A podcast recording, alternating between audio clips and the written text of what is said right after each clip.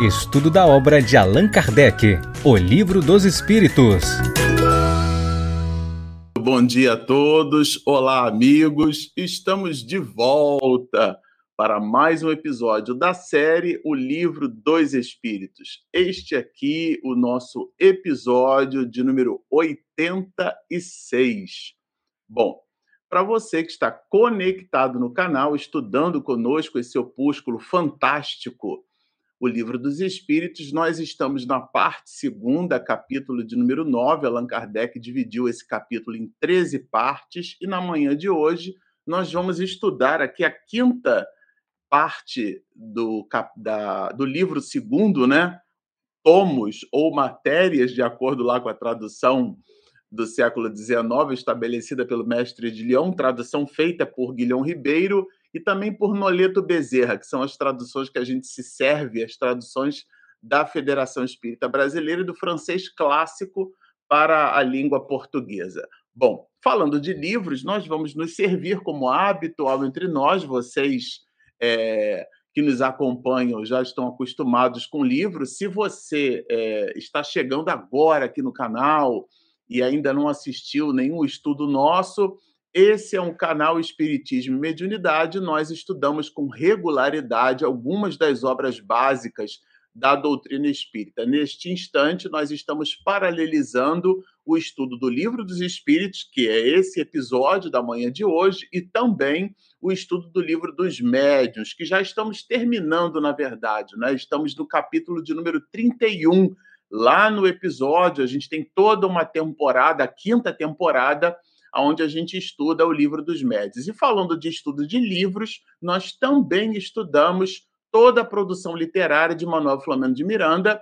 É, Trata-se agora, nesse ano de 2022, estamos terminando também, a gente vai terminar pelo cronograma, né? O livro Nas Fronteiras da Loucura, um livro é, psicografado por Divaldo e expedido pela Lavra do nosso querido Manuel Flamengo de Miranda. Falando de livro psicografado, é justamente esse que a gente se serve, a obra Vida Feliz, à guisa de introdução das atividades da manhã de hoje. Então, nós reservamos aqui é, a mensagem de número 92, é, que é a mensagem trazida pela veneranda Joana de Ângeles. Se nós falávamos da obra Nas Fronteiras da Loucura, escrita por Miranda pela psicografia do Divaldo, aqui essa obra Vida Feliz foi escrita por Joana de Ângeles, a mentora espiritual do nosso querido Divaldo Franco. Então ele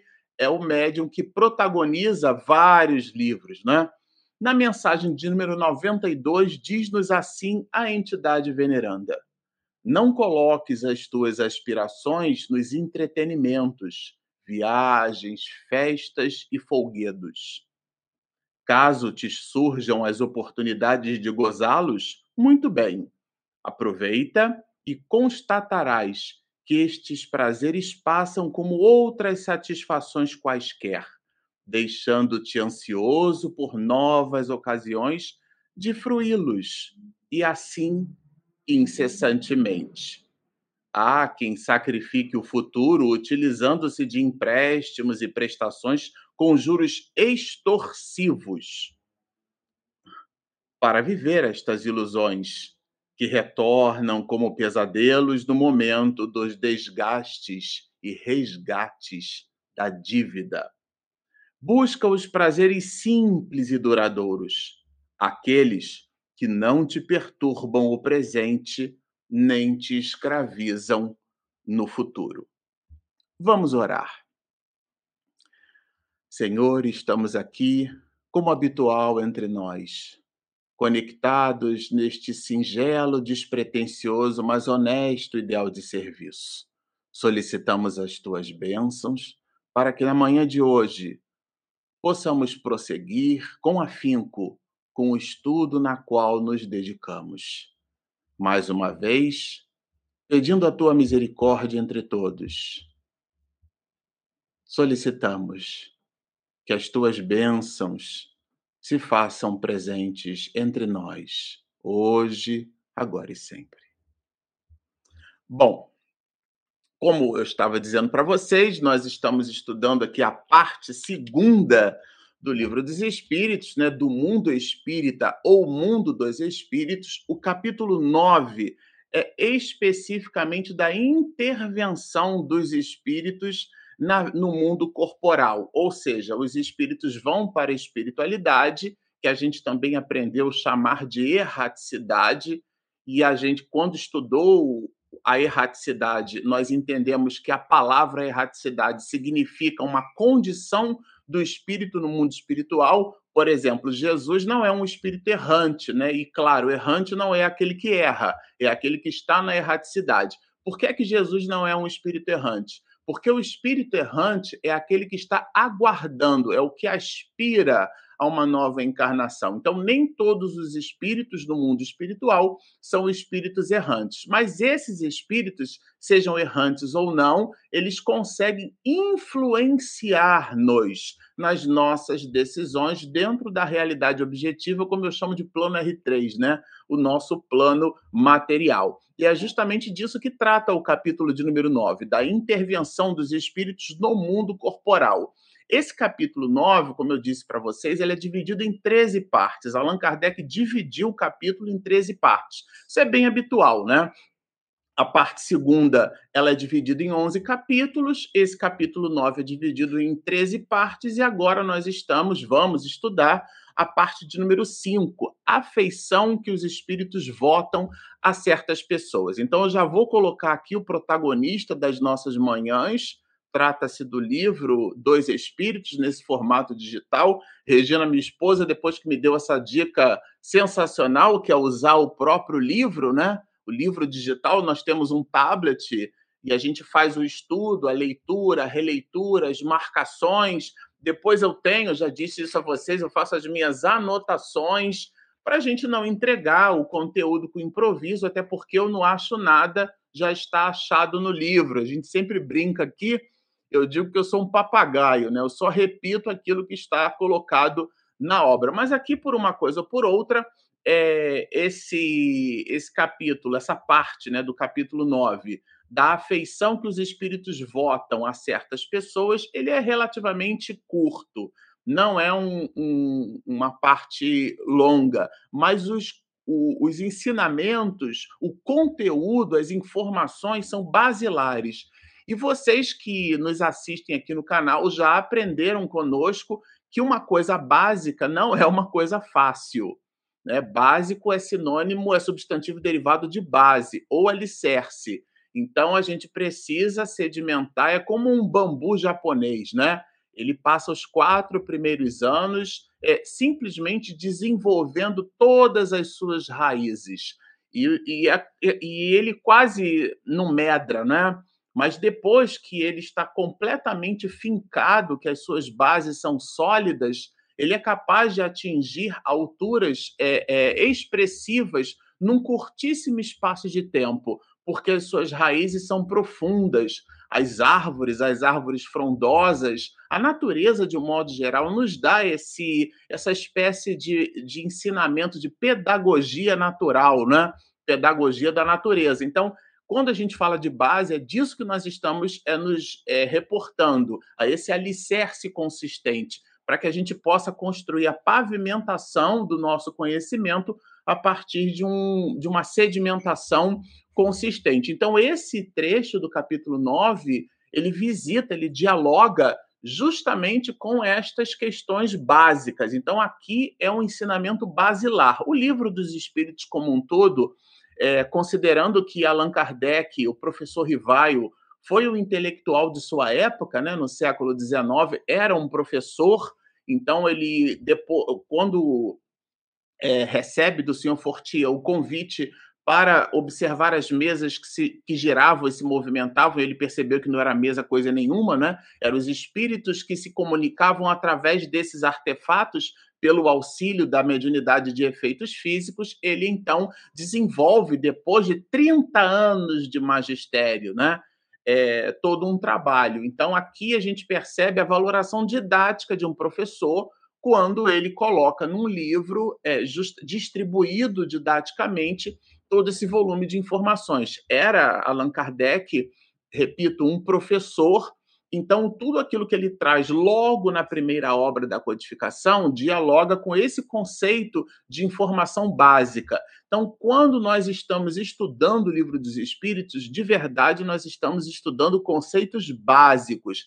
E aqui eu vou repetir, eu vou insistir nesse ponto. Conceitos básicos não são conceitos fáceis, são conceitos fundamentais. Um conceito fundamental é aquele que dialoga com a fundação da nossa capacidade de abstração, de movimentação cognitiva. Bom, feitas essas observações né, preliminares, a afeição que os espíritos votam a certas pessoas. Essa ideia de votar, é, de confiar. Aliás, amanhã nós vamos é, nos movimentar, nós vamos estabelecer, cada um de nós, é, essa nossa compleição cívica, né? essa nossa movimentação cívica conquistada por nós pelo ápice, né, que se manifesta no ápice da Carta Magna da Sociedade Brasileira. Estamos falando da Constituição Federal, promulgada em outubro de 1988. E esse conceito é, republicano que o Brasil adota hoje nos confere a possibilidade de nós escolhermos os nossos governantes. É, nesse sentido, se eu tenho é, uma mesa por exemplo, né, cheia de, de, de frutas, de alimentos e sabores, eu eventualmente só consigo escolher um alimento, alguma coisa para eu me nutrir, para eu saborear, se eu conheço aquele sabor, né? Grosso modo, seria isso. Isso significa dizer que as nossas escolhas precisam ser valoradas pela nossa capacidade cívica de entendermos aquilo que nós mesmos estamos fazendo. Então, essa palavra votar aqui é uma espécie de confiança né, que está vinculada à afeição. Essa afeição, a gente vai até na, na última, na última questão, é, que é a questão 488A, é, trabalhar um pouquinho mais é, esse conceito. Por hora, vamos ficar com a preferência, né, que, que na afeição que os espíritos é, eventualmente logram adquirir. Então, essa é a pergunta que Allan Kardec faz, né? Se os espíritos se afeiçoam, se eles produzem, se eles têm alguma preferência a uma pessoa em detrimento de outra, né? Qual é o móvel da afeição dos espíritos? E aqui a resposta, a resposta traz assim uma certa relação dual, tá? É por que, que eu chamo de relação dual? Porque a resposta ela vai falar dos bons e dos maus, ou seja, daqueles que buscam o bem e daqueles de comportamento vicioso. Então, a afeição que os espíritos é, produzem, têm e se vinculam a determinadas pessoas, e aqui, quando eu falo pessoas, somos nós os encarnados. Então, aqueles que estão no mundo espiritual, que a gente falava de raticidade, se ligam a nós, se afeiçoam a nós, gostam de nós, votam na gente, isto é, é aplicam ali um, uma, uma relação de confiança. A gente até usa essa expressão, essa locução, né? Voto de confiança. Ah, eu vou te dar um voto de confiança, eu vou confiar em você. Então, essa palavra votar tem esse, essa relação, né? E, e aqui, Allan Kardec quer saber o móvel dessa afeição. E esse móvel, como eu estava dizendo, tem uma relação dual. Os bons espíritos, eles, como eles, se, eles simpatizam com o bem, é por analogia dedutiva, as pessoas que buscam o bem terão a simpatia desses mesmos espíritos, ou seja, a afeição.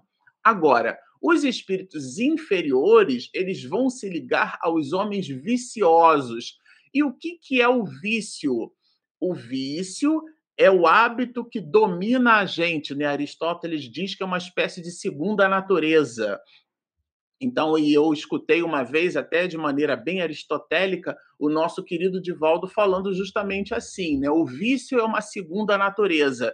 Então, às vezes, a gente tem uma primeira natureza, que é aquela natureza que busca o bem, que busca a bondade, que busca a assertividade, que busca o progresso, mas de verdade nós é, estamos eventualmente, né, eventualmente, repito, muito mais ligados a uma condição é, é, primeira, né, uma condição primitiva, aquela que veio primeiro, que são é, os nossos instintos, do que propriamente a ideia de sublimar os instintos em função da nossa condição racional. Então, é uma pessoa que, é, como, como diz o, fió, o filósofo nas redes sociais, prefere o prazer de cinco minutos de um brigadeiro no corpo a uma vida inteira do, da gordura desse brigadeiro nos quadris. Então, é uma escolha que cada um faz, tá certo? Nessa perspectiva, essas escolhas ou seja, o modo como a gente age na vida,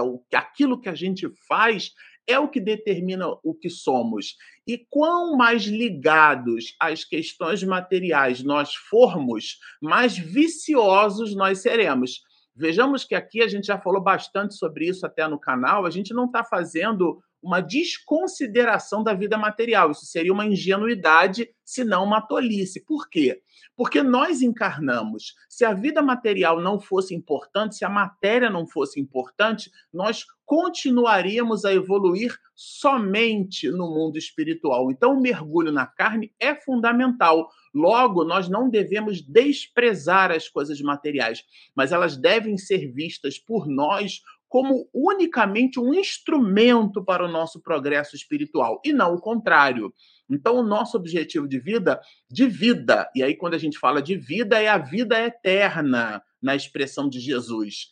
É, é, esse objetivo deve ser espiritual, simplesmente pelo fato de sermos espíritos. Aliás, o título do livro, né? O livro dos espíritos. Então, nessa perspectiva, os homens viciosos, que são aqueles que se ligam exclusivamente às coisas materiais, vão atrair os espíritos inferiores, porque eles ainda não sublimaram os seus processos instintivos. Então, aqui, repito, há uma relação dual. Os bons sintonizam com o bem, com as pessoas que buscam o bem. Não são as pessoas boas, porque nós não somos perfeitos. A palavra perfeito em latim significa feito por completo e nós estamos por nos completar. Então, não.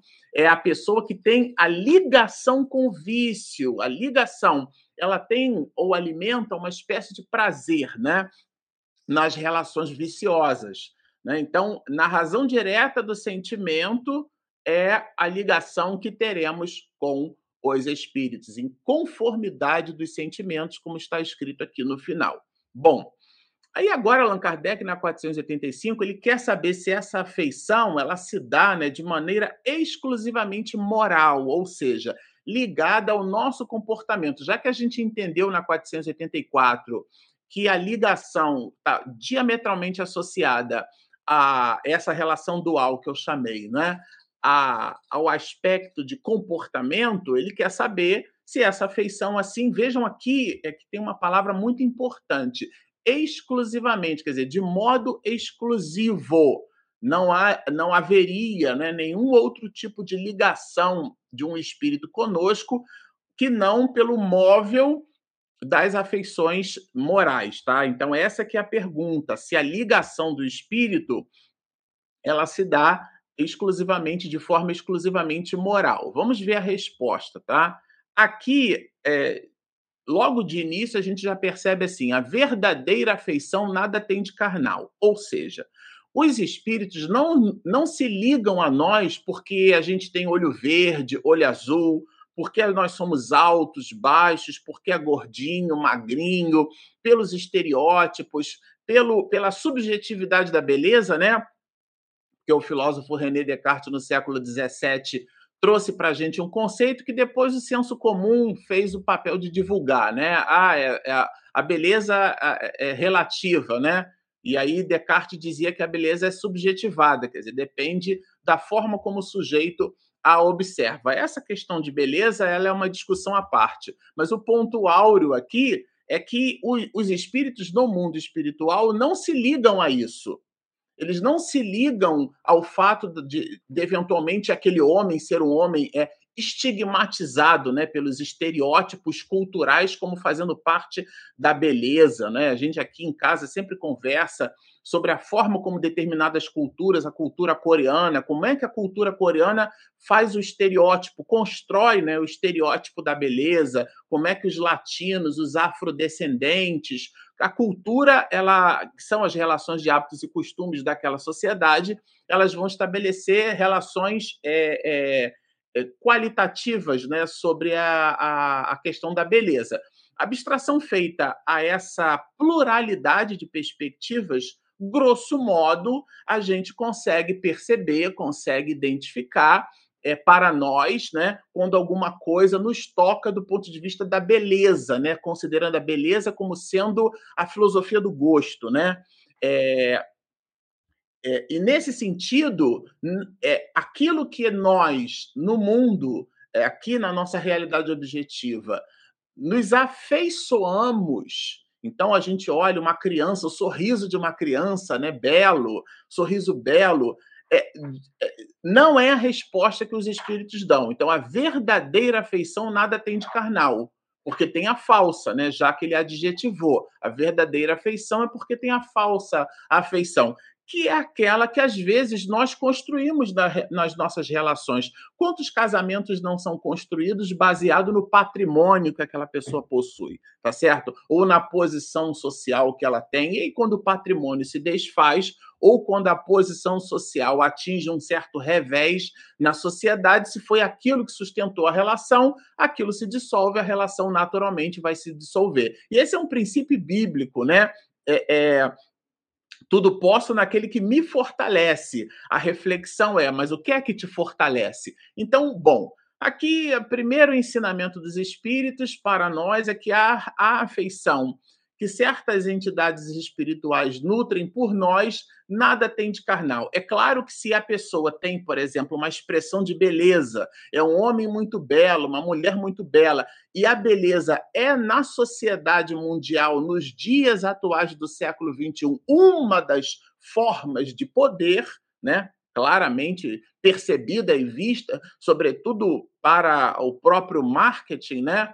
É, que é uma, uma, uma espécie de, de ciência do comportamento, é uma ciência, é, é, o comportamento social aplicado, né? O marketing é isso, é o comportamento social aplicado. Bom, pelo menos isso é o que está lá no CAPES. Nesse sentido, é, é, é, a beleza, então, funciona hoje, é, é, objetivamente falando, como uma das formas de poder. E se a pessoa que a possui, ou seja, possui aquele poder, a forma como a pessoa vai administrar o poder, aí isso sim vai interessar o espírito. Né? A Joana de Ângeles, já venerando, a gente leu aqui a obra, né, uma página da obra Vida Feliz, no início da nossa live, Joana de Ângeles, na, numa outra obra, Amor, Imbatível Amor, ela menciona que o poder é neutro a utilização auxiliadada, ou seja, a, a, maneira como a gente vai canalizar esse poder, se, vai determinar se isso é bom ou se é ruim. É como dinheiro. Dinheiro não é ruim. Ele é, também não é bom, ele é neutro a maneira como eu vou administrar, né, a praxis, o modus operandi, o comportamento é o que vai determinar. E é aí que entra o vínculo, que pode entrar, né, o vínculo à afeição dos espíritos, no comportamento. E não se a pessoa tem olho azul, tem olho verde, o espírito não tem esse tipo de preferência, né? É, no limite. Aqui, a resposta dos espíritos é que a verdadeira afeição nada tem de carnal. Então, nem. Agora, esse é um ponto importante aqui, tá? É, nem toda ligação espiritual pressupõe afeto.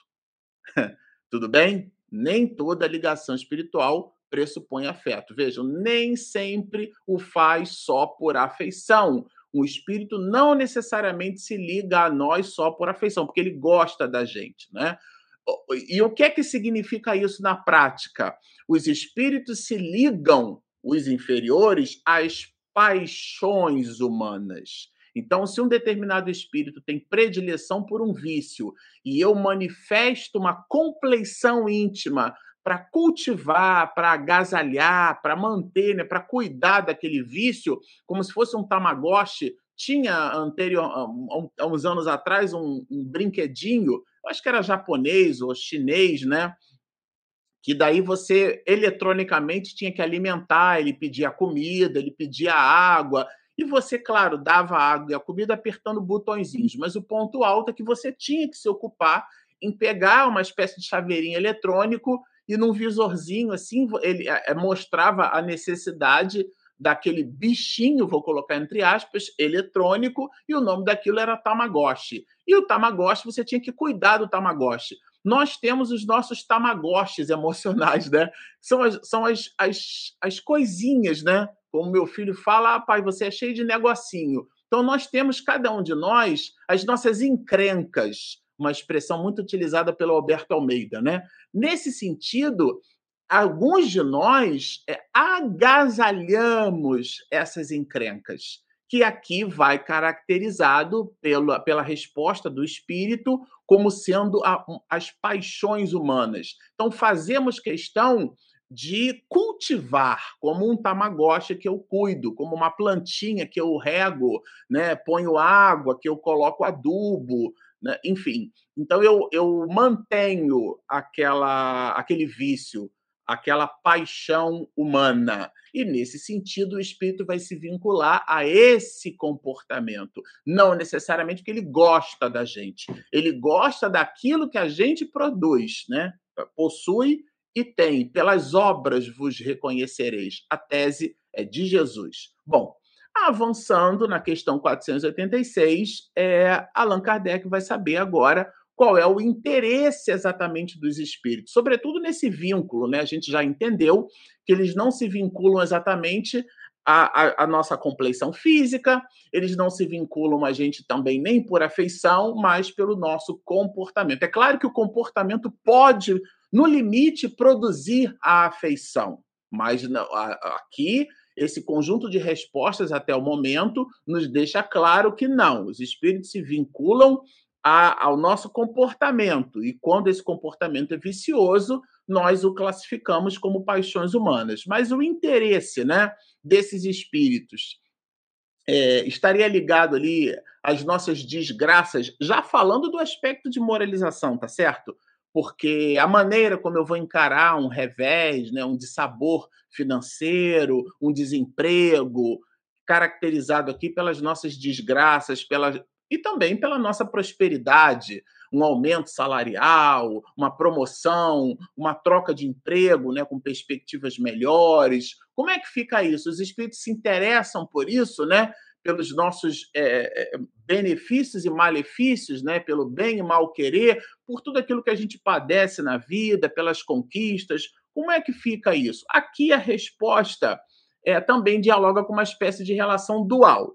Porque os espíritos vai, vão apresentar uma perspectiva assim: bom, os bons espíritos fazem todo o bem que lhes seja possível. Então, para quê? Para que nós seja, sejamos, ou sejamos, né, ditosos, felizes. E é claro que a felicidade não pressupõe a conquista de coisas materiais. Eventualmente, dialoga com a nossa felicidade espiritual a ausência daquilo que a gente pretende buscar. É justamente na ausência de, de determinados de determinadas circunstâncias, né?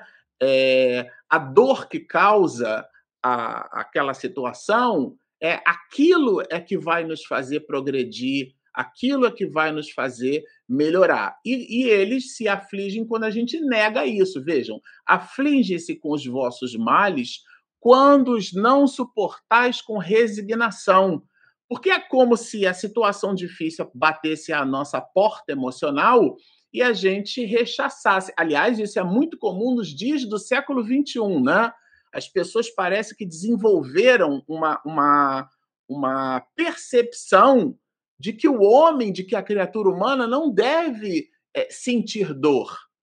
Né, essas expressões dos dias atuais, ah, essa pessoa é tóxica, eu vou me afastar dessa pessoa, mas vou fazer questão de ir para a reunião mediúnica e dialogar com os espíritos. O nome disso chama-se hipocrisia. É claro que, na prática, uma convivência diária é diferente de uma relação de uma hora e meia com os espíritos. Terminou a reunião mediúnica, dissipou o fenômeno medianímico, cada um vai para o seu lado. Mas na prática é como se ali eu estivesse representando um personagem. Porque na minha vida de relação eu não estou aprendendo a desenvolver justamente o, o, uma espécie de musculatura moral, a partir do desconforto emocional que aquela situação me causa. E os espíritos, quando eles percebem, os bons, claro, né? Que nós estamos nos afastando daquilo que oferece o nosso próprio crescimento espiritual, eles ficam, é, eles se afligem, né? Com, quando a gente não suporta com resignação, porque nenhum benefício então tirais deles. É como se a gente recebesse um patrimônio enorme para se reabilitar e a gente não desse conta do valor que aquilo tem espiritualmente, né? espiritualmente falando. Então, essa questão 486, ela vai falar justamente que, que eles se sentem ditosos quando a gente encara as dificuldades como sendo uma espécie de cura, tá certo? É, para nós mesmos que é a grande proposta do Espiritismo, né? item 350 do Livro dos Médios. Né? A, a, o objetivo do Espiritismo é a redenção da humanidade, mas ele só se dá do ponto de vista coletivo, nas relações, na individualidade do ser, aonde cada um de nós fica absolutamente convencido de que é espírito. Então pensa, age, se movimenta como espírito, ainda que num corpo de carne. Então, é, essa é, uma, é a distinção. E eles, os espíritos bons, vão se sentir ditosos. É como se alguém se preparasse para fazer uma, uma corrida, né? E esse espírito bom fosse uma espécie de treinador, né? Então, ele vai treinando. É, quem já teve a oportunidade de assistir conquistas de determinados atletas, e o, o, o treinador daquele atleta, ele comemora tão mais efusivamente quanto o próprio atleta, porque é, um, é uma relação ali de entrega, né? É uma relação na, nas atividades paralímpicas, né? A gente teve ali a ocasião de ver várias já. Então, aqueles corredores, né? O, o, o atleta que tem é, algum tipo de deficiência visual, e como a deficiência visual carrega ali é, nuances, né? Para cada qual, então eles colocam uma venda e o, o resumo da ópera é que correm absolutamente sem enxergar nada.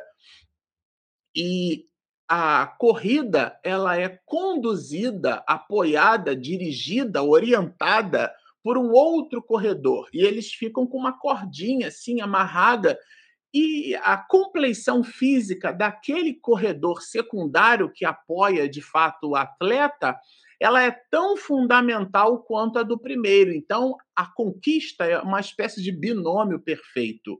E eles comemoram juntos. Então, é como é, os espíritos eles estivessem ali correndo com a gente. E na hora que a gente logra o êxito, na hora que a gente rompe né, a barreira de nós mesmos, né, suportando é, é, a nós mesmos, ou seja, vencendo, conquistando certos limites. É como, para quem gosta de musculação, né, o supino, você vai aumentando as anilhas. E as anilhas, dependendo do tipo do atleta, ele vai colocando um quilinho de cada lado, né? até é, ele, ele, ele ser capaz de, de, de levantar grandes pesos. Né?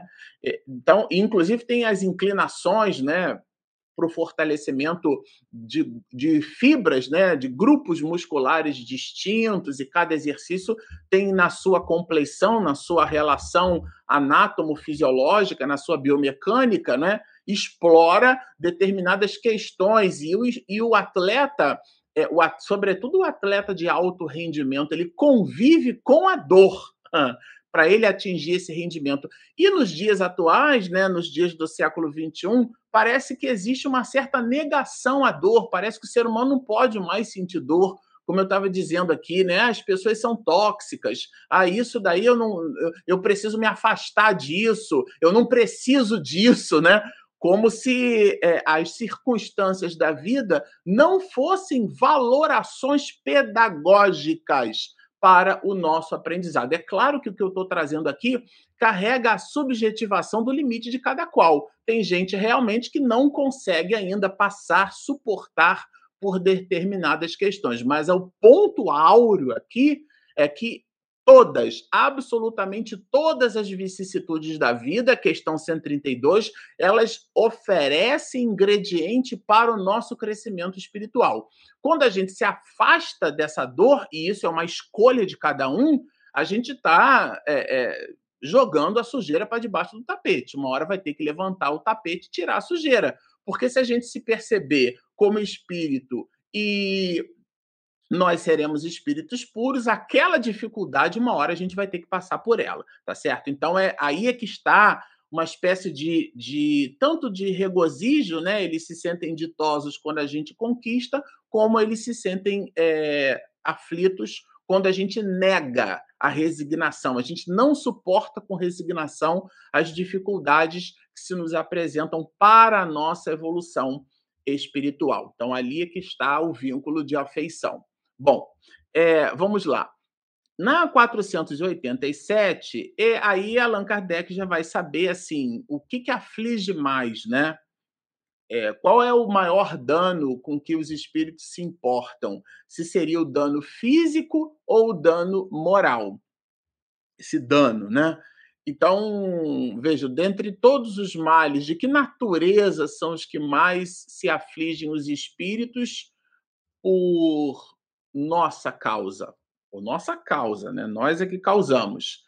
São os males físicos ou os males morais, as dores físicas, né? Porque de fato nós estamos num corpo físico, muitas vezes teremos sim dores físicas. A gente é, esbarra em alguma coisa, corta, se queima, se machuca, faz parte, né? Está no pacote do nosso processo evolutivo. Bom, o que mais aflige os espíritos é o egoísmo. Os espíritos bons, claro, né?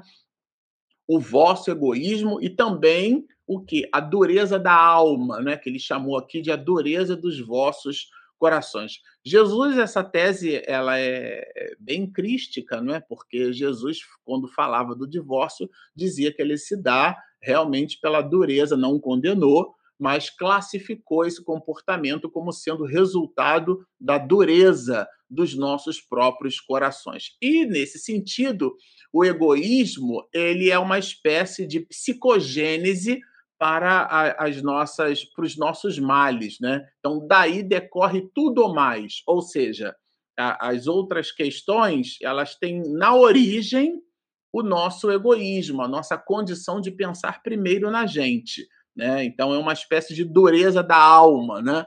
que busca ambição. É, e essa ambição, ela não necessariamente fala só de dinheiro. A pessoa ambiciona, isto é, ela deseja. Ah, eu não quero mais é, é, essa situação, ou essa pessoa, ou, ou, ou esse emprego, ou não. E, e, e essa ambição é, ela nessa perspectiva analítica ela está ou pode estar relacionada ao nosso egoísmo, pensar somente na gente. Entretanto, esses mesmos espíritos vão rejubilar, né, com as nossas conquistas. Então vejam aqui, ó, rejubilam com os que redundam na abreviação do tempo das vossas provas, ou seja, os que não jogam a sujeira para debaixo do tapete como a gente, quando fica contente quando o nosso filho é, passa de ano, né, cumpre o, o, calendário escolar. Muito embora o ensino público hoje aprove todo mundo, isso é uma outra questão aí. Mas na prática, a gente fica contente com as conquistas dos nossos rebentos. E, e essa é a ideia. Tá? É exatamente essa ideia. E aí, Allan Kardec aqui vai apresentar um comentário, são sempre maravilhosos os comentários de Allan Kardec. Ele vai nos dizer que o que mais aflige os espíritos são os sofrimentos de ordem moral, tá certo? É, e os, por quê? Porque os, os, as dificuldades físicas, que sim são dificuldades, não, é, são, não devem ser por nós desprezados. Isso é até uma tolice, uma ingenuidade da nossa parte. É claro, né? A pessoa se quebra, se corta, se machuca, sofre um acidente, acidente às vezes grave, traz uma sequela, uma amputação de um membro. Claro que isso causa muita dor, é, é físico, mas é, é o que resulta de ordem moral, né? A partir daí nesse sentido. Então, o que mais aflige são realmente, vejam, os espíritos mais se afligem pelos nossos males devido a causas de ordem moral, mas não significa que seja unicamente, entendem? Do que pelos nossos sofrimentos físicos, todos passageiros. Por mais longeva seja uma existência, se a pessoa carrega consigo uma dificuldade motriz, aquilo vai passar. Porque quando ela voltar para o mundo espiritual, a dificuldade está no corpo e não necessariamente na alma. Ah, terá um período de readaptação no mundo espiritual. Tá tudo certo. Experimenta pegar um objeto na sua penteadeira, no seu quarto, na gaveta onde você guarda um pijama, uma cueca, uma calcinha, um desodorante, um pente, e você coloca quase que toda a tua vida aquele objeto né, naquela posição. Experimenta colocar numa outra posição. Quando você for quase que instintivamente, não passa nem da córtex cerebral, não chega nem lá, você vai buscar aquele objeto naquele lugar, você vai buscar naquela posição, porque você está condicionado àquilo. Então, no mundo espiritual, a mesma coisa. A pessoa vive sem um braço, por exemplo ela, dependendo da sua condição, ninguém está escrevendo nada na pedra, mas é, é, natural, porque está íncito no processo do psiquismo da pessoa, pelo condicionamento. Emmanuel né, nos traz a, a, a obra, é, a obra, quando ele fala 50 anos depois, se não me engano, quando. Aliás, eu acho que há dois mil anos, né, na, na que, que a forma como como Públio é, vem a falecer né, nos escombros, ele cego e já está desencarnado e, e, e ainda se percebe cego no mundo espiritual, porque está condicionado a toda uma vivência, né? E aí aquilo vai se dissipando e tudo mais. Então, na prática, o espírito, pela plasticidade do perispírito, ele terá o seu membro de volta. Se ele tem alguma, alguma disfunção hepática, ele terá de volta, ele terá, porque o, o, modelo organizador biológico, né, que é o perispírito, ele funciona a partir dos condicionamentos da mente. Tudo começa na mente, mas é, a, a, o, o ponto alto aqui é a gente saber que no mundo espiritual a dor não é física, porque não há mais o corpo físico. Logo, as dores físicas, repito, por mais longeva seja a existência, elas serão sempre passageiras. As dores serão passageiras. E ele vai aprofundar, vai nos dizer que os problemas da, da vida, né, quer dizer, as crises que a gente tem na vida, são meios de nos adiantarmos. Meios. Né?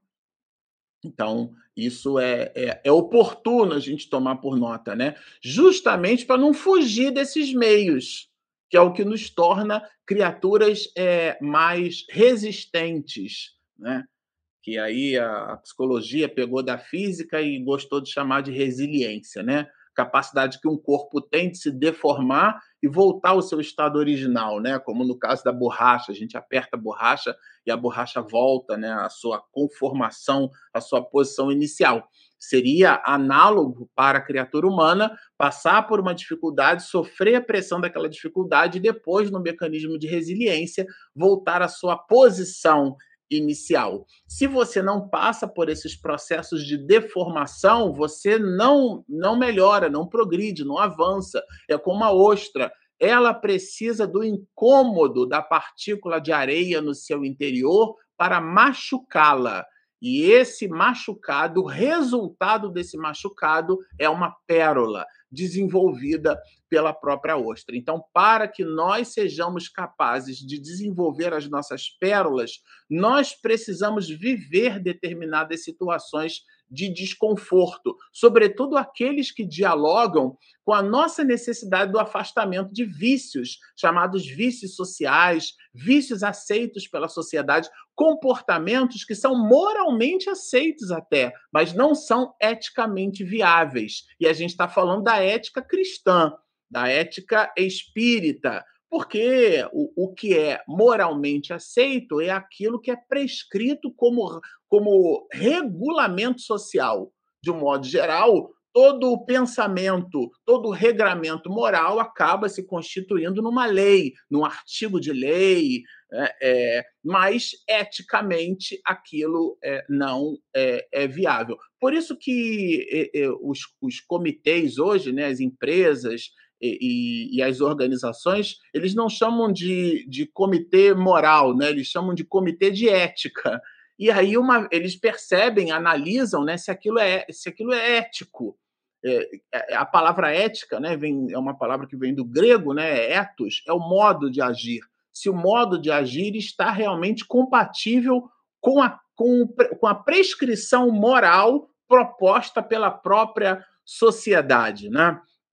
Então, nesse sentido, é o que importa é o nosso comportamento. E Allan Kardec vai dizer: vendo nas amarguras da vida o meio de nos adiantarmos, os espíritos a consideram como a crise ocasional de que resultará a salvação do doente. Vejam, o texto é bem claro de Allan Kardec, né? Então, as aflições, as crises são meios de nós nos adiantarmos. Então, nada de, de não querer a partícula de areia no nosso interior, né? Nós somos ostras, precisamos desenvolver ali a nossa pérola.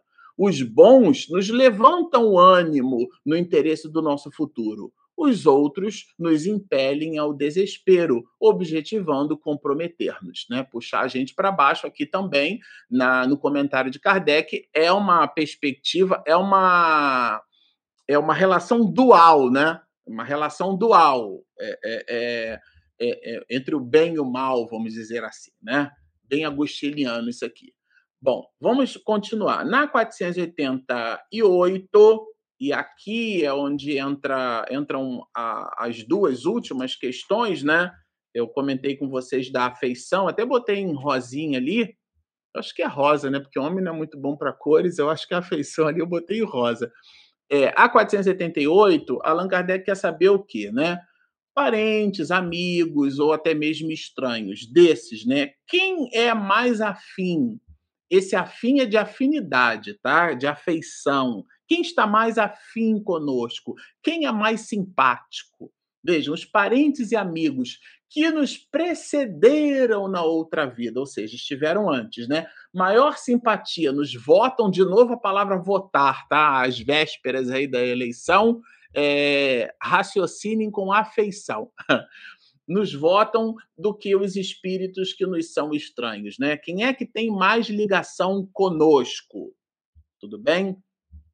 Aqui a resposta é bem interessante. É sem dúvida, não há dúvida, que esses espíritos, né, que estão ligados a nós pelos laços da amizade, pelos laços é, da simpatia, diferente dos. Os estranhos são aqueles agnósticos. O que é que significa isso? Que nós não conhecemos, eventualmente que a gente não tem nenhuma história ainda, né? Não temos nenhuma história espiritual com aquele espírito, então eles estão estranhos a nós. É nesse sentido a palavra estranho aqui, né? Não tem, não está no nosso círculo de convivência, não faz parte do nosso currículo espiritual aquele espírito eventualmente. E os amigos, né, são de um modo geral, e aí entenda-se amizade, todo o pacote de ligações, né, o pai, a mãe, o, o, o, amigo classicamente definido, que é aquele colega de trabalho que você desenvolve uma afeição muito grande e ele vai tornar-se, depois de alguns anos, um amigo seu. Então você vai desenvolver afeição por ele, ele vai desenvolver afeição por você. E aí sem dúvida, né? Quase sempre vos protegem como espíritos. Agora, aqui é um ponto áureo, tá? De acordo com o poder de que dispõe. Esse poder é a condição, é o recurso do espírito. Às vezes o espírito quer nos ajudar, mas ele não tem equipamento emocional para nos ajudar. Allan Kardec, do livro dos Médios, ele deixa bem claro: nem todo o espírito é, familiar nosso é um espírito bom. Às vezes o espírito pode até querer o nosso bem, mas a maneira como ele deseja isso não é uma maneira ética, tá certo? Então, é, é, às vezes o espírito observa uma determinada dificuldade nossa, mas ele não tem condição de nos ajudar. Por quê? Porque, repito, ele não tem esse equipamento emocional. Bom, aqui a última questão a questão eu acho bem interessante, porque, de novo, ela traz a palavra afeição, né? a questão do afeto, palavra afeto, dialogando aqui o tempo inteiro, né? É, é, os espíritos vão meio que carreando, né? vão conduzindo a, a palavra afeição durante é, as diversas proposições, e Allan Kardec também faz da mesma forma. Então, são sensíveis à afeição que lhes conservamos esses espíritos, né, que eventualmente estão ligados a nós pelos laços da amizade, vejam, eles são muito sensíveis, muito, mas esquecem-se dos que os ouvidam. Aí aqui é, é importante a gente entender o seguinte: é, não basta fazer um amigo, né? Tem que manter o amigo. É, é, fácil fazer um amigo, difícil é manter o amigo. O que é que significa isso na prática? É manter o vínculo. Quem ama, cuida, né? A ideia do cuidar, do estar com, do dar o tempo inteiro, estabelecer aquele ciclo de doação contínuo. Então, o, o vínculo, a manutenção do vínculo, quando eles chamam de conservar a afeição, esse conservar aqui é manter o vínculo é, a gente conserva, porque a gente mantém o vínculo com aquele espírito. Então, essa manutenção potencializa essa sensibilidade. Aqui eu queria só chamar a atenção, porque eu falei do, do, da, do afeto, né? E, e o afeto é interessante porque, do ponto de vista psicológico ou, é, ou psicoterapêutico, né? É, psicanalítico, a mente humana ela possui basicamente três tipos de, de funções, né? São as funções mentais da mente. Três grandes funções mentais. A primeira delas é o afeto, que Freud chamava de manifestação das pulsões. Eu não vou entrar aqui no detalhe, mas a, a libido é uma espécie de pulsão, né? Pulsão instintiva que a gente, quando lê Freud, a gente traduz isso como uma espécie de compulsão sexual, desejo sexual, né? Que, é um, que inclusive se manifesta através de uma, da região do hipotálamo, né? É, tá, esse, tem esse nome porque está abaixo do tálamo. Se você passar a língua no céu da boca, está acima do céu da boca ali aquela região, o hipotálamo. Então a gente não ensina uma criança, um bebê, por exemplo, a sentir fome, a gente não ensina um ser humano a sentir raiva, a, a, a sentir medo, precisa dizer, ah, eu não, é, de um modo geral, né? O senso comum diz assim, ah, eu não, eu não tenho medo. Isso, isso do ponto de vista é, antropofisiológico não existe. O ser humano, todo ser humano tem medo é, são um dos gigantes da alma. Divaldo já fez várias conferências falando sobre isso. O que acontece é que a pessoa administra o medo. O nome disso se chama coragem, né? Essa é uma outra questão. Mas das funções mentais, o afeto, que é essa manifestação das funções, uma espécie de valoração qualitativa a partir da, do volume de manifestações, né? da quantidade de afeição, daquilo que a gente efetivamente produz ali como comportamento. Também faz parte a, da, das funções mentais a cognição. São três os valores, né? Afeto, cognição e volição. Vou falar rapidamente sobre isso. É, para vocês entenderem a importância do afeto, na verdade. Esse aqui é o objetivo, né? A cognição, é claro, é, é, é a inteligência. Mas aqui eu queria que a gente tomasse muito cuidado com essa palavra inteligência, porque não é a inteligência tecnicista. Aliás, isso foi muito criticado por vários sociólogos, né, por vários filósofos na Segunda Guerra Mundial. Isso foi muito criticado. Que inteligência é essa? Né? Nietzsche falava muito sobre isso. Que inteligência é essa que faz com que o homem desenvolva uma bomba atômica para matar seres humanos? Né? Então, é, é, uma, é, uma, é, uma, é um paradoxo. Né? Então, é, é uma ausência de preocupação com a própria espécie, armas de guerra, o desenvolvimento tecnológico para é, a construção de armas de guerra. Então, quando a gente fala de cognição como sinônimo de inteligência, essa palavra inteligência ela tem um espectro muito amplo, né? Não é a pessoa que joga xadrez, que sabe matemática. Isso é, é, é quase ingenuidade nos dias atuais a gente pensar que inteligência está associada a isso somente. É claro que esse é um dos campos da manifestação da inteligência, mas quiçá não é nem a mais importante, né? Porque, de um modo geral, você pode ser uma criatura carregada de conhecimento tecnicista, mas você, como médicos, né? Existem médicos que adoram a doença, mas não estão nem aí para o doente, né? adoram a maneira como a doença se comporta no corpo humano, estudar a doença, estabelecer pesquisa em cima da doença, mas o ser humano mesmo que sofre está afastado né, do campo racional, do campo inteligente, da manifestação cognitiva desse mesmo médico ou desse mesmo pesquisador. Então, nesse sentido, a palavra inteligência aqui ela tem muitas variações, tá? Ela é um espectro grande. E por último, né, eu falei do afeto da cognição, também temos a volição como fazendo parte dos três tipos de funções mentais. É, volição, é, grosso modo, pode, é, a gente pode entender a palavra volição, que é uma palavra bem técnica, mas ela está associada às nossas escolhas. No limite, seria como se fosse o livre-arbítrio, a nossa capacidade de arbitrar, portanto, de decidir. Então, junto com a cognição, que é a nossa inteligência, é aqui a gente pode pegar emprestado Goleman, né? falar de inteligência emocional e tudo mais. É, analfabetismo emocional, a volição, que para nós espíritas é a gente acaba compreendendo como sendo a nossa liberdade em arbitrar, em decidir, são as nossas escolhas, e também o, o afeto.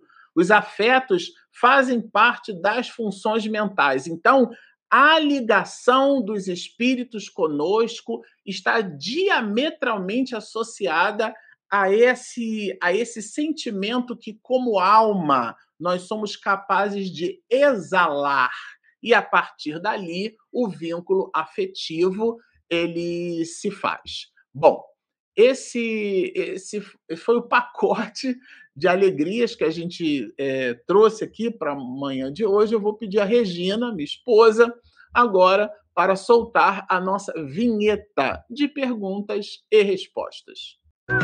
O Livro dos Espíritos Momento de interação perguntas e respostas. Bom, vamos lá. Nós temos algumas aqui, né? A primeira é da Benigna. Bom dia, Benigna. Ao citar o termo paixões humanas, perguntamos: as paixões são sentimentos negativos? É ótima a sua pergunta, Benigna. Bom dia. Então, no contexto em que elas foram colocadas, sim. Porque, de um modo geral, a paixão é, é um comportamento humano dissociado do seu aspecto racional. Então, dois jovens estão apaixonados um pelo outro, né? Seria um exemplo mais clássico. É claro que é, a gente pode estender esse conceito de paixão para objetos, para o trabalho, para qualquer coisa mas fica mais fácil didaticamente a gente compreender assim. O, o, o, rapaz e a moça, classicamente falando, eles estão ali apaixonados. E quando eles estão apaixonados, eles não comem direito, né? não se alimentam, eventualmente não estudam, ou buscam distâncias assim enormes, né? É... para poder visitar alguém. Eu me lembro quando eu eh, era adolescente, né? Mamãe, eu acho que vai lembrar disso, uma mocinha da, de uma, da Comerge que a gente conheceu. Eu era garoto, né? E a menina morava em Columbandê e eu morava em Paciência. Então eu, eu ia ali para ficar, sei lá, duas horas perto da pessoa, né?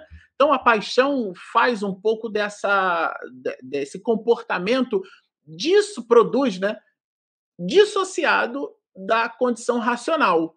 Na o, o, o amor, né? É, quando a gente fala assim, aliás, isso não é uma, um pensamento meu, é uma abordagem psicoterapêutica, ao amor incondicional. A gente tem que tomar um pouco de cuidado com isso, né? Porque o amor, claro que tem condições.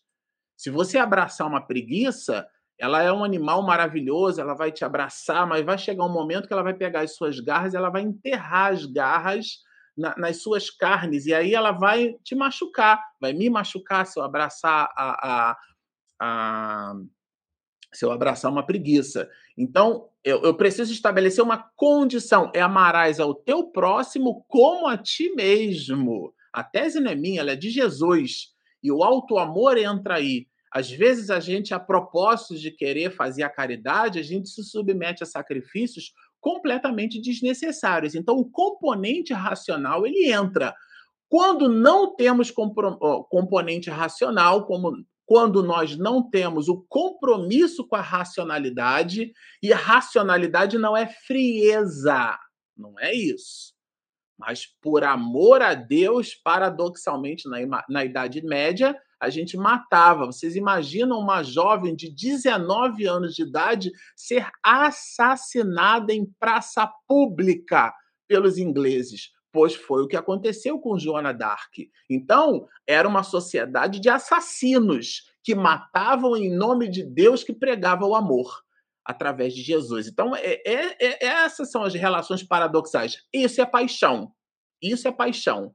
Quando é ao movimento, por mais que racionalmente justificável, mas não carrega consigo é, é, é esses valores éticos que Jesus nos ensinou, né? Tem a, candura da pomba, mas a prudência da serpente. Então, a prudência no nosso comportamento ela é fundamental. Quando a gente não tem prudência, quando a gente não age de forma racional, a gente se movimenta desse jeito, né? De maneira apaixonada. E nessa perspectiva benigna, claro, né? Que a paixão é sim considerada um componente negativo. Mamãe, alguns psicólogos recomendam aos seus pacientes o afastamento de pessoas tóxicas. Estariam estes profissionais agindo erradamente? Então, é, é, é, isso, essas relações, mãe, elas são subjetivas. Por quê? Porque quando alguns psicólogos recomendam para a pessoa, ele tem ali uma relação com a pessoa. De alguma maneira, aquele psicólogo conseguiu perceber que aquela situação, problema, que eventualmente aquele paciente né, apresenta, naquele momento, aquela pessoa ainda não tem equipamento emocional suficiente para lidar com aquilo. E aí, para aquela pessoa, ela recomenda. Porque nós somos 7 bilhões e meio de universos. E às vezes a gente estabelece receita de bolo, templates, né? comportamentais e a gente enquadra todo mundo naquele template. E existem variações do nosso comportamento que a gente deve respeitar. Eu não diria errado, talvez não seja a forma mais adequada, mas é uma carrega, né, uma, uma perspectiva subjetiva. O que é que significa isso? Cada caso é um caso. Existem casos em que o afastamento se faz necessário e existem casos em que o enfrentamento com vistas ao nosso próprio progresso, ele é importante para nós. E a gente vai fazendo uma espécie de tuning, né, um ajuste nesse enfrentamento, para que a gente também não se machuque tanto, para que a gente se desenvolva a partir da dor, né? É, eu citei aqui o atleta de alto rendimento, faz parte do treino o descanso. Então a gente produz aquele enfrentamento, faz uma pausa, faz um descanso. Produz um outro enfrentamento, faz uma pausa, faz um descanso. O tempo, o rigor e o teor do enfrentamento, o tempo, o rigor do descanso é subjetivado pela capacidade de cada qual. E é isso a gente não tem receita de bolo.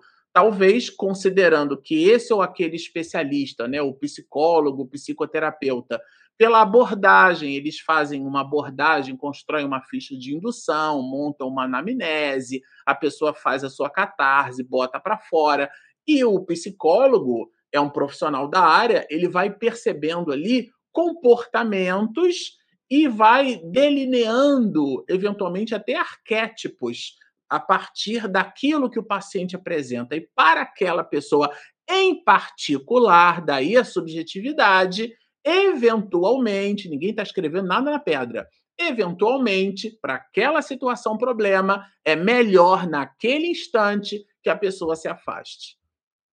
Ô oh, Benigna, esse vínculo com espíritos perturbados poderá ali iniciar um processo obsessivo? Ah, certamente. Certamente pode se iniciar. Porque o, a, a obsessão, né, a gente já estudou isso aqui, A obsessão é o domínio, né? Capítulo 23 do Livro dos Médios. E a influência é aquilo que todo mundo tem. Quando a influência se transforma no domínio, aí o nome disso é obsessão. Então, influência não é obsessão. O afeto, o vínculo que alguns espíritos têm conosco, não, num primeiro momento a gente não, não pode nem deve caracterizar como sendo obsessão, porque a obsessão é o domínio, é quando há coercitividade psíquica. Então, se o espírito sugere, eu acato, sugere, eu acato, sugere, eu acato, eu me vinculei àquela sugestão. Então, ali é o vínculo. E, a, e quando aquele vínculo, ele, a manifestação daquele vínculo é a integralidade do nosso comportamento a partir daquela sugestão, ali fez o domínio, ali começa a obsessão. Opa, mamãe de novo, né? O termo resiliência aplicado ao espírito não seria equivocado, já que após sofrer uma pressão, o espírito não volta ao estado original e sim mais amadurecido, evoluído? é ótimo.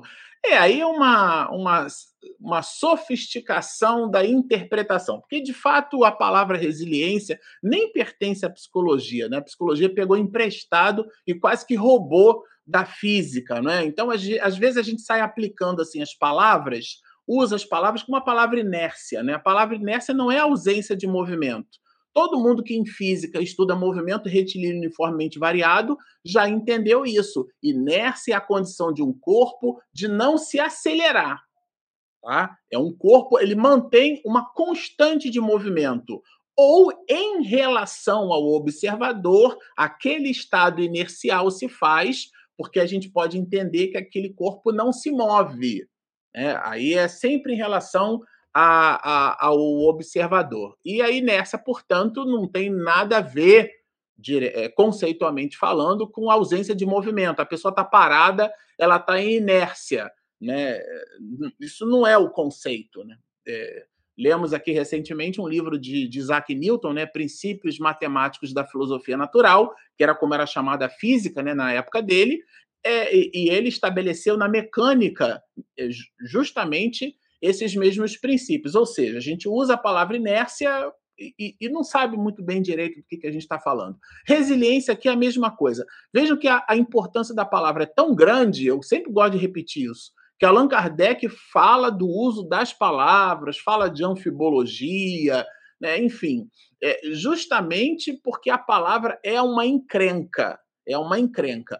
Quando a gente fala de resiliência, o que é voltar ao estado, é, ao estado anterior? É o estado não aflitivo. É isso que quer dizer a, a ideia da resiliência. Agora, uma interpretação romântica, talvez, né, da palavra, que não é nem não está nem na física e nem na psicologia, é justamente a ideia de que, como espíritos, nós é, crescemos, aprendemos, nos desenvolvemos a partir daquele desconforto. Né? E aí sim, claro, a gente está mais amadurecido, está mais evoluído, então não voltou exatamente para o mesmo estado, né? Como inverter e reverter, né? É, é, inverter é, é, é, trazer o, o, inverso, né? reverter é voltar para o mesmo ponto. Então, na, na, no limite dessa interpretação, e aqui é uma interpretação, é quase uma visão romântica né, desse assunto, sim, como espíritos, a gente, quando aprende, porque tem aqueles de nós que não aprendemos, então isso, de novo, é uma avaliação subjetiva, também vai depender de cada qual. Existem pessoas que que voltam para um estado né, que, que, que é o estado inercial, é o estado da sua condição de movimentação como era antes. Ela não aprendeu com aquela lição. É o Rony Marcelo. Como as paixões podem interagir com a mediunidade e com o médium? Ah, ótimo isso. Isso está muito bem colocado, né? A gente tem aqui no nosso, na nossa série o estudo do livro dos médios, né? Você fez uma pergunta bem direcionada aí para a mediunidade, e nós temos é, o capítulo 19, Allan Kardec trabalha bem esse assunto. Se você pegar o, o livro dos médios todo, é, sugiro até que faça isso no, no, digital, né? Porque no manual vai ficar complicado. O que, que é? Você pega o livro dos médios digital e procura a palavra animismo. que é uma palavra muito utilizada né, por nós. Você não vai encontrar a palavra animismo, mas você vai encontrar no capítulo 19 o conceito de animismo colocado por Allan Kardec. E aí é ali que você encontra como a, as características do médium podem influenciar no desempenho mediúnico.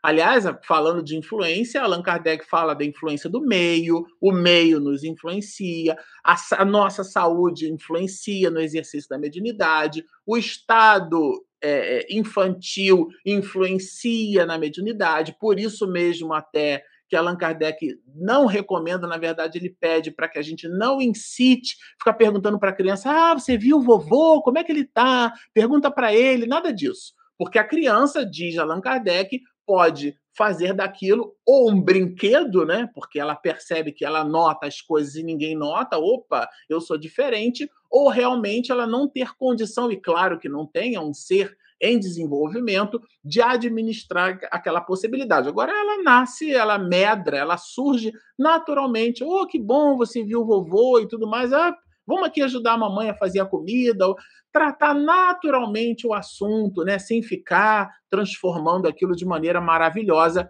ou sobrenatural. Tudo isso, Rony, está, a gente comentou largamente, tá? Aqui no canal, dá uma olhadinha no capítulo 19, quando a gente trata é, daquilo que não está escrito, mas está escrito, que é o animismo, que é o componente pessoal do medianeiro, né? as suas habilidades emocionais, as suas habilidades morais.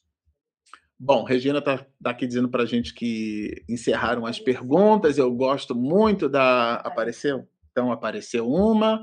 É o do Paulo, Paulo Barbosa.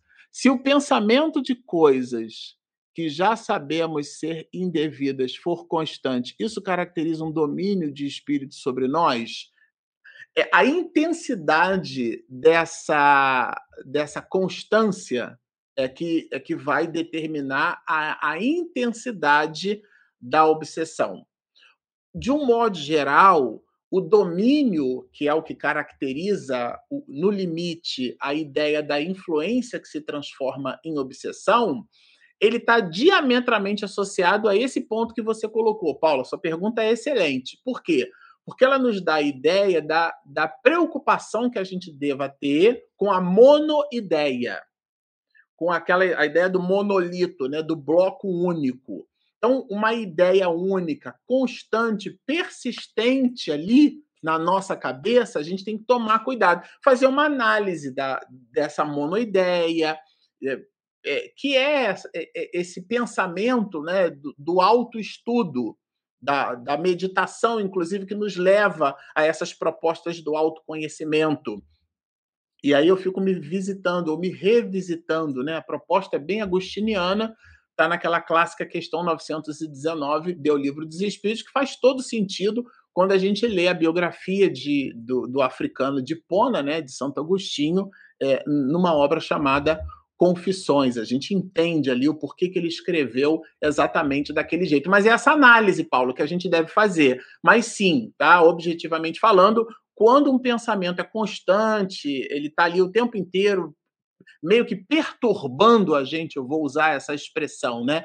Perturbando. Nem toda perturbação é ruim, né? A palavra som é a perturbação das moléculas do ar, é uma, uma alteração. Aquilo causa uma certa alteração no nosso psiquismo. A gente fica diferente. Então, é, ali eu preciso prestar atenção naquilo. O que, que é essa ideia, essa monoideia?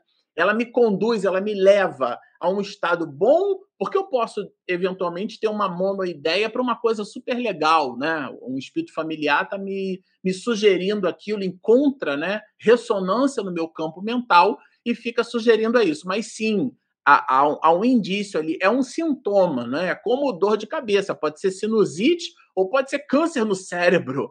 Né? O, o, sintoma é o mesmo, nem sempre o sintoma fala do problema, né? Por isso que o médico pede exame. Então, no nosso caso, qual que é o exame? É o exame de nós mesmos, para a gente saber, inclusive, se aquele monolito, se aquele bloco mental, se aquela monoideia não é o resultado até de uma autoindução, e a gente bota na conta da obsessão, mas na verdade é alguma coisa presente no nosso próprio psiquismo. É claro que essa auto sugestão, essa autoindução, vai construir uma espécie de campo eletromagnético, os espíritos vão se conectar àquilo, mas é, no limite não, não é a obsessão provocada como como gênese, né, como origem, ela é obsessão como efeito. O que é que significa isso? Eu primeiro desenvolvi a, a minha capacidade de ficar me retroalimentando do meu próprio pensamento, da monoideia construída por mim mesmo, e como eu irradio, aí sim existe o, o componente obsessivo. Então, o componente obsessivo pode ser, na monoideia,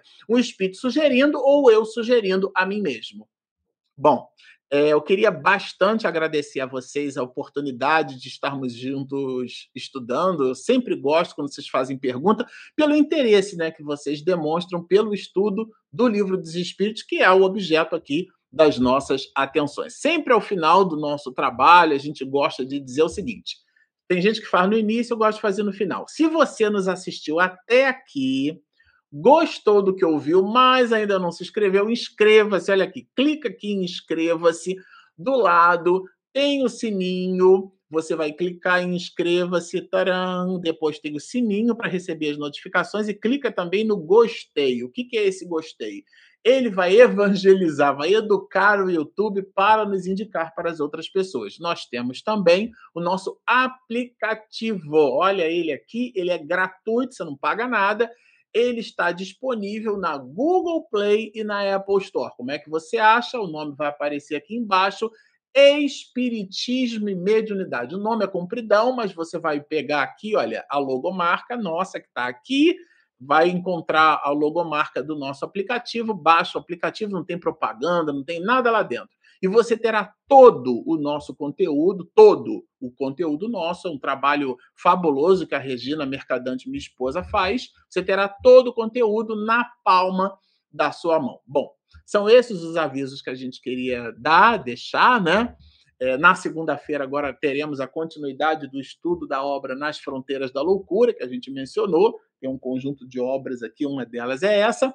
É, então, baixem o nosso aplicativo, inscrevam-se no nosso canal, sigam-nos e muita paz. Vamos nos despedir conversando com alto e dizendo assim: Muito obrigado pela oportunidade do estudo, do trabalho, do convívio entre companheiros. Ainda que distantes, estamos aqui conectados como alunos da vida para aprendermos a sermos melhores hoje do que fomos ontem e construirmos o nosso futuro em ascensão a Deus através do caminho, dos rastros de luz, Senhor, que tu deixaste por sobre a face da terra. Abençoa então, portanto, a nossa jornada carregada de agruras, de pesadelos emocionais, de limitações morais, mas tangenciados pela brisa suave das oportunidades benditas que o teu ensinamento fornece nas nossas estruturas íntimas. Estamos muito agradecidos por tudo. Abençoa-nos, portanto, então, hoje, agora e para todo sempre.